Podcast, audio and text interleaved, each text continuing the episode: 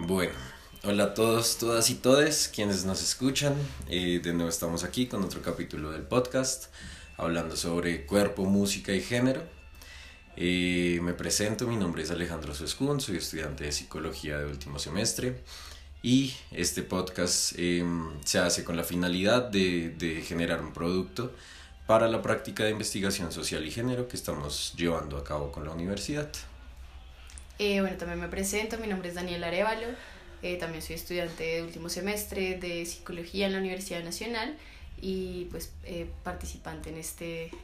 podcast investigativo. pues nada, el día de hoy tenemos un invitado em, que nos hablará un poco sobre su experiencia. Entonces, pues nada, Cris, te doy la palabra para que te presentes y nos cuentes un poco de lo que haces, de quién eres. Bueno, eh, un gusto, digamos que saludar a todos, todos y todas. Desde el momento en el que estén escuchando este podcast, yo soy Cris Guerrero Laya, soy psicólogo y adicionalmente eh, soy una persona que danza. Eh, yo danzando desde los 10 años y eso me ha llevado a experimentar y vivir diferentes situaciones en torno a la música, el cuerpo y la danza en diferentes momentos, ritmos y construcciones de mi vida. Bueno, Cris, eh, la idea de, de, este capítulo es que pues desde tu experiencia ya eh, más vinculada a, hacia tu quehacer artístico, que es la danza, eh, y obviamente digamos la relación que puede tener con la música, nos cuentes un poco como la percepción y las opiniones que, que, que puedes tener con respecto a si existe alguna relación de esta corporalidad, de la danza, de la música con respecto al género. Entonces, pues eh, en principio me gustaría preguntarte si, si crees que sí existe una relación em, para ti entre la música con el cuerpo y si sí existe, como de qué forma es esa relación. y yo creo que sí, sobre todo porque hay algo que pasa muchísimo en la cultura colombiana y es que eh, todo el tiempo nos están pidiendo que bailemos, que interactuemos con las fiestas, con la música, con las tradiciones, eh, que si vamos a un pueblo, entonces vamos a ir a las fiestas del pueblo, que si vamos a ir a un festival. Mm, y esto, pues por supuesto, tiene una conexión enorme entre cómo expresamos a través del cuerpo aquello que escuchamos o que podemos percibir de la música, ¿no? Y desde allí, pues todo lo que implicará aprender, en este caso, a bailar, a escuchar un ritmo, que por qué o cómo debemos bailar diferentes géneros musicales. Entonces, lo más básico inicia desde el merengue, pasando por la salsa, que dependiendo de la región habrá pasos más o menos difíciles para cada persona. Y esto pues eh, a su vez pues se conecta con la manera en cómo poco a poco vamos entendiendo esa, esa manera de reconocernos en la música y reconocernos mientras bailamos, bien sea para estar en una fiesta, para conquistar a alguien, para interpretar o para poder presentarnos y mostrar y expresar aquello que sentimos a través de la danza, como en mi caso. Bueno, hay algo importante como que, que nombras y es como el aspecto eh, socializador de, de, la danza, pues con respecto a la, a la, relación que puede tener en ese sentido la música al momento de incitarnos a bailar y eso, como que la danza permite socializar y permite conocer personas y permite, digamos, sí, no sé, relacionarnos con otros cuerpos, por así decirlo más allá de ese aspecto de la socialización, me gustaría preguntarte si crees que esa, esa corporalidad que se genera por medio de la danza em, puede estar de alguna forma relacionada con la construcción de, de, las expresiones de género y de las identidades de género. Sí, sobre todo porque eh, hay unas maneras bien particulares y eso pasa un montón en la danza y es la manera en cómo construimos los pasos entonces, ¿cómo me reconozco desde la masculinidad, desde la feminidad en relación a, bueno, eh, quienes bailan el vals? se supone que quien baila el vals es la quinceañera, pero al final resultan siendo todos los primos, tíos y padres, abuelitos que están bailando el vals y que para, pues claro, está como todo en torno a la quinceañera, pero el desafío más grande lo tendrían aquellas personas que no saben bailar y que no importa si tú no sabes eh, cómo bailar el vals, el caso es que tienes que moverte de un lado a otro y pasarlo como a la otra pareja que es otra persona masculina. y eso pues se, se comienza a virtuar esas prácticas en torno a cómo yo puedo relacionarme con esa danza. Entonces también quiénes son las personas que faldean probablemente las personas que faldean sean eh, personas femeninas que se reconozcan bajo una identidad de mujer o que les perciban como mujeres. Faldear, ¿a qué te refieres con faldear? Pues faldear es utilizar la falda. Utilizar la falda eh, dependiendo de, del tipo de música, pero en general quienes utilizan falda en la danza pues son... Eh, mujeres, incluso aún en danzas donde existe, eh, mm, digamos que el uso de falda en los hombres, los hombres no faldean, los hombres eh, utilizan eh, la falda como algo más representativo y de allí pues se, desarrolla otro tipo de situaciones. Y mm, aquí, bueno, dices que pues en general lo usan las mujeres las, las faldas y, por otro lado los hombres pues es más representativa la, la cosa. Eh, ¿Y qué pasa cuando esto se transgrede, ¿no? Cuando eh, hombres usan faldas o mujeres tienen estos pasos que se le asignan a los hombres? Eh, ¿Crees que hay, bueno, puede existir una transformación en la, las identidades y expresión de género a partir de esta corporalidad en la danza? Pues yo diría como, es que transgredir la danza es transgredir un montón de, de escenarios y sistemas porque están constituidos desde la, desde la tradición y, y todo lo que implica eh, la performatividad del ritmo que estemos bailando. Sin embargo, sí dentro de la construcción, que es algo que a mí me, me pasó y que le pasa también a varias personas, es que a través de la interpretación, dentro de los ensayos, es decir, ya en la esfera un poco más privada del, del mundo de la danza,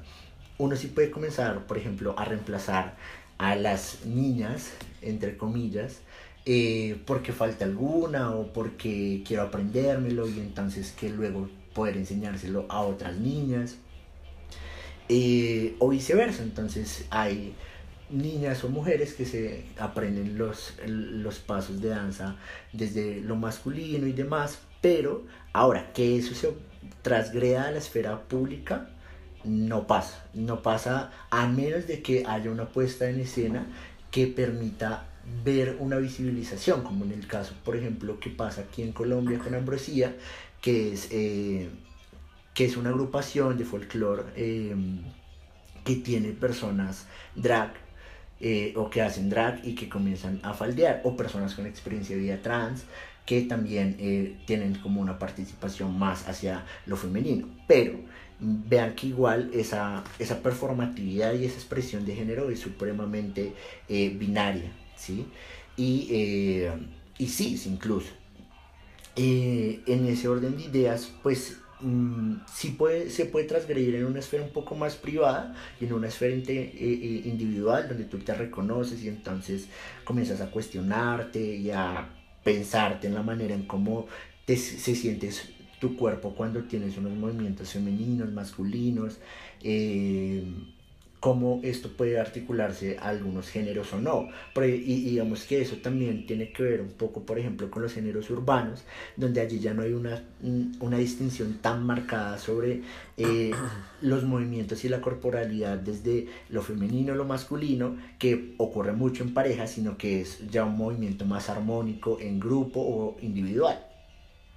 Sí, estaba pensando como en, en, en lo que decías de el transgredir, digamos, esos, esos roles que existen dentro de la danza, pues es transgredir también un sistema, digamos, entendiendo que desde el folclore, pues claro, es una cultura entera que se ha forjado, que, pues sí, como la danza se ha forjado con respecto a esa cultura y por eso existen esos roles. Y pues entiende, digamos, que en la esfera pública, claro, es, es complicado pensar en transgredir esos roles, pero Em, pensaba como en, digamos, estas expresiones de danza eh, más contemporáneas eh, y en si crees que esas, si esas expresiones nuevas podrían permitir también una exploración diferente con respecto al género, digamos ya más personalmente, porque pues tú, tú ahorita hablabas como claro, poder, digamos, en, en esa esfera privada, poder estar en un rol que, que de pronto, pues sí, digamos, dentro del sistema entre comillas, no me corresponde, poder, digamos, sí, no sé, como experimentar esa parte femenina.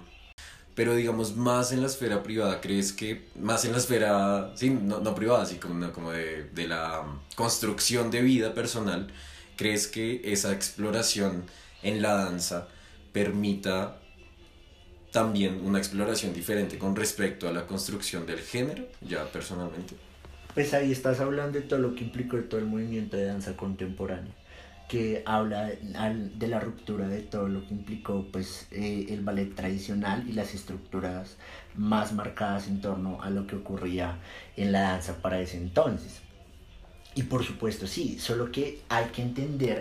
que em, cuando tú te articulas a, unos movimientos más grupales o más contemporáneos, eh, que luego se van desarrollando, tú te adhieres a un cuerpo de danza. Entonces tú ya no eres en la individualidad o eres la pareja de baile o el parejo, eh, como ocurre por ejemplo en el folclore que eh, busca como todo el, rescatar la tradición y demás, o como ocurre posteriormente con el ballet folclórico, que es la articulación del ballet junto con el folclore sino que luego en lo contemporáneo pues dejamos de, ver eh, como masculinidades o feminidades, sino comenzamos a ver cuerpos danzantes, que a eso se vuelve eh, o se integra a un cuerpo de danza un poco más grande, y que esas identidades se van construyendo. Pero cuando tú bailas, eh, dentro, de, dentro de esa danza contemporánea o de otros movimientos posteriores, pues también puedes comenzar a asignarle roles, como por ejemplo, eh, si lo vemos en los shows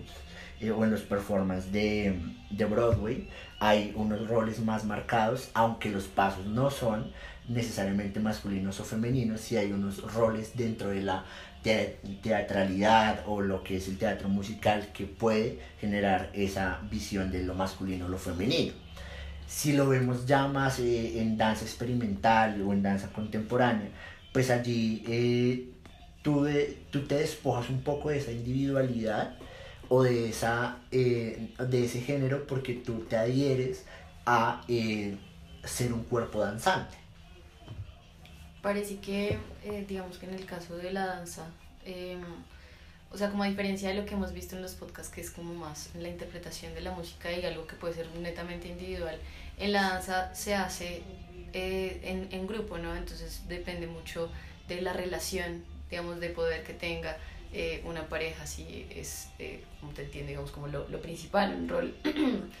protagónico o algo así. Y bueno, que se va transformando de a pocos también estos roles en cuanto, al, en cuanto al género, si bien pues hay como una diferencia tal vez jerárquica, no sé, em, lo, lo, hay un cambio, digamos, en cuanto al género. Claro, y mira que eso tiene que ver sobre todo por la manera en cómo están diseñados los espacios de danza. Entonces,